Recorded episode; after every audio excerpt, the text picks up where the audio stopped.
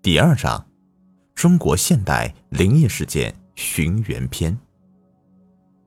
菜市口的诡异传说。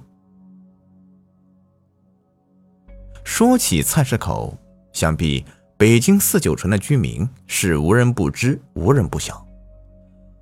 菜市口，菜市口，听这名字，貌似是个开集市卖菜的地方，但事实上，除了进行这个交易之外，这里还曾经是无数刀下之鬼人头落地的地方，它曾经是清朝有名的刑场执行点。这戏词里面动不动就说啊，将谁谁谁推出午门斩首，这发配地点就在菜市口这个地方。由此可见，这个从名字上面看似是在进行卖菜的生意地方，其实菜市口。不是仅仅卖菜那么简单了。如今的菜市口啊，车水马龙，一派繁荣的商业景象。每天我们都会看到，这里的人们在川流不息的人潮中来来往往。往昔的一切似乎早已被当下的现代与时尚慢慢的冲刷着曾经的印记。假如我们可以有兴趣的深入了解一下，或是问问身边的老人。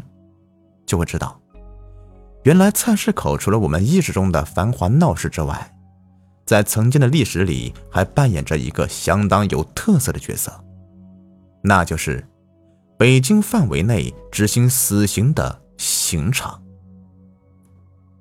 想必大家从电视剧里面也都看过这样的场景：当清朝皇帝一声大喝，一拍龙案，谁谁谁犯了大清律例，罪不可赦。立即推出午门斩首，于是身边的侍卫一拥而上，将罪犯拖了出去。那么这些罪犯被推出午门之后，就到哪里去了呢？要说午门这个地方，距离故宫还是很近的，皇上不可能让罪犯的血染了自己的家，所以最终将他们人头落地的地点就选在了菜市口这个极为特殊的地方。要说菜市口曾经的确是个卖菜的地方，早在一千多年前的辽代，这里还是安东门外的郊野地带。到了金代，菜市口成了市人门里的一条丁字街，而到了明朝的时候，这里已经成了是京城最大的蔬菜交易地点。当时，沿街卖菜的菜摊、菜店非常多。北京四九城内的老百姓呢，几乎都是要到这里来买菜的，因此大家便把这个地方菜市最集中的街口称作菜市街。直到清朝接了明朝的班，这才将街市正式改为菜市口。而在这一次更改之后，时至今日，这条街的名字一直沿用到了今日，再也没有被替换过。尽管菜市口是卖菜的。通过这个名字一听就知道，但真的让这个地方名声大振的，还真不是因为它是销售蔬菜的集中交易市场。因为自打清朝之后，这个地方就成了北京城内最有名的刑场，而在这里也真的是有不少当时的名人，因为触犯了上面的当权者，而在这里被处决。要说以前明朝的时候。刑场并没有定在菜市口，但一到了清朝，清政府便将这个卖菜的地方变成了杀人的地方。他们将刑场从明朝时的新四牌楼移至宣武门外的菜市口。听说，当年的刑场就设于今天的菜市口大街北侧十字路口附近的地段，这里也是原来宣武区菜市口百货商场的。就职所在地。每到冬至前夕，到了清朝，就把对判为秋后问斩的囚犯统一进行处决。在天亮之前，他们会把死刑犯推入囚车，由卫兵带着将车经过宣武门了，走宣外大街，最终拉到菜市口刑场。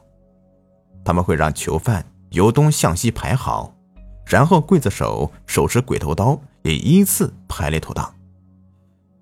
到了指定的时辰，他们挥动鬼头刀，让死囚人头落地，并将其头挂在或插在街中木桩子上面示众。既然是刑场，我们不难推算，这里必然是死了不少人，而曾经是血流成河，一个看似是卖菜的地方，很难让人想象在这里曾经上演过多少起血腥的场景。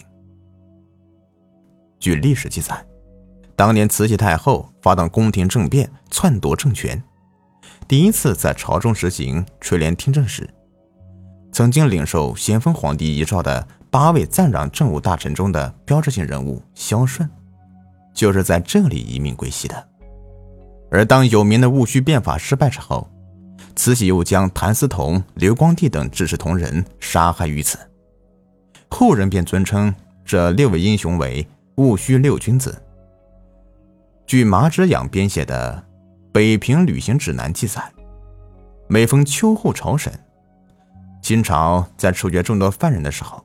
会将其由东至西排列，并让刽子手持刀由东向西顺序斩决，而且手里面的刀还特别有讲究，所用鬼头刀是五柄，凌迟分尸刀是十柄，这些物件现在还在历史博物馆里面存放着。旧时，犯人被押出宣武门之后，过断头桥，经迷市，再送往菜市口的法场。老话说：“走了这一遭之后，就不可能有生还的希望了。”当犯人被处决之后，尸体会被人拉走，但其血迹便会被黄土覆盖上。慢慢的，这个昔日只卖菜不杀人的地界，慢慢的就成了老百姓眼中的刑场代名词。直到一九一一年，随着清王朝的覆灭，菜市口刑场的功用。才渐渐的淡出人们的意识。经过一代又一代的努力经营，如今现在的宣外大街已经成了最繁华的商业街和交通枢纽。尽管如此，在许多老人眼中，菜市口这个地方肯定是有许多冤魂的。还有一些老人说，一到晚上，当年临街的店铺住家都会死守大门，不愿出去。到了半夜。菜市口的街上就没有什么人烟了，其主要原因是担心那些冤魂不散，给自家人找麻烦。传说，早先在菜市口有这么一家裁缝铺子，由于手艺好，生意买卖一直兴隆。在这里年头待的久了，城里就没有不知道他这一号的了。但就是说，有这么一年，眼看是个夏景天儿。菜市口门外砍死了一个所谓的乱党，当时很多人都在那里看热闹。裁缝知道这回事忙着招呼生意，也没往别的地方想，必定死的是别人，自己还得活着。更何况这件事跟自己也没什么多大的关系，这个人自己也不认识，有什么好看的呢？可就在当天晚上。当裁缝铺掌柜睡得正香的时候，突然听见屋子里有人走动的声音。这个时候，他心里一激灵，是难不成是闹贼了？本想起身打探个究竟，但是转念一想，哎，要是闹贼就让他闹好了，反正贼图的是钱，我这个屋里一件值钱的东西都没有，这要是起来了。反倒对自己不好，于是就仍然假装睡熟，眯缝着眼睛瞅着。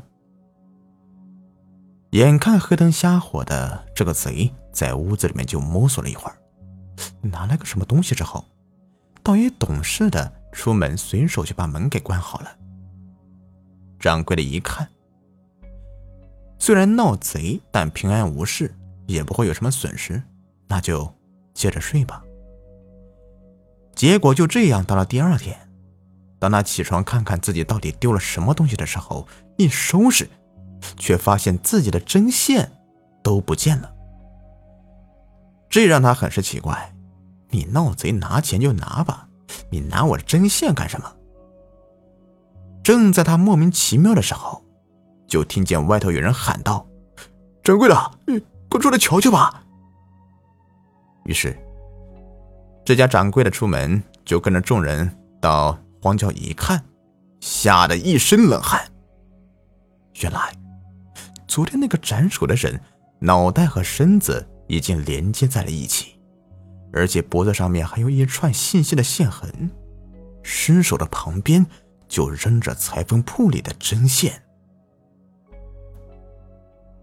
要说这个事啊，出在当地也不算新鲜。打菜市口斜对过儿有个鹤年堂，素以刀伤药出名。据当时民间老话说，每次在刑场行刑完，这半夜也总有人拍门要买刀伤药，说是太疼，要买药医治。结果到了后来，老北京人就把到鹤年堂买刀伤药去，变成了一句骂人俗话了。如今这个老铺应该已经拆了。但对于菜市口刑场的传闻，仍然是还在四处流传。对于我们这些后世人来说，不能全信，也不能不信。从历史的角度来说，在这个世界上的确是有不少的冤魂，曾经血流满地。一个明明应该是卖菜的地方，却在往昔承担着这样一个极为血腥的历史，这不禁让我们感慨到。历史的神奇。为什么清朝要把一个卖菜的地方改为刑场？为什么这里曾经出现过这么多怪异的事情？是人为的还是其他的？恐怕当下的我们也只有无尽的猜测了。它好似一个谜，已经渐渐的封存在了北京城历史的烙印里了。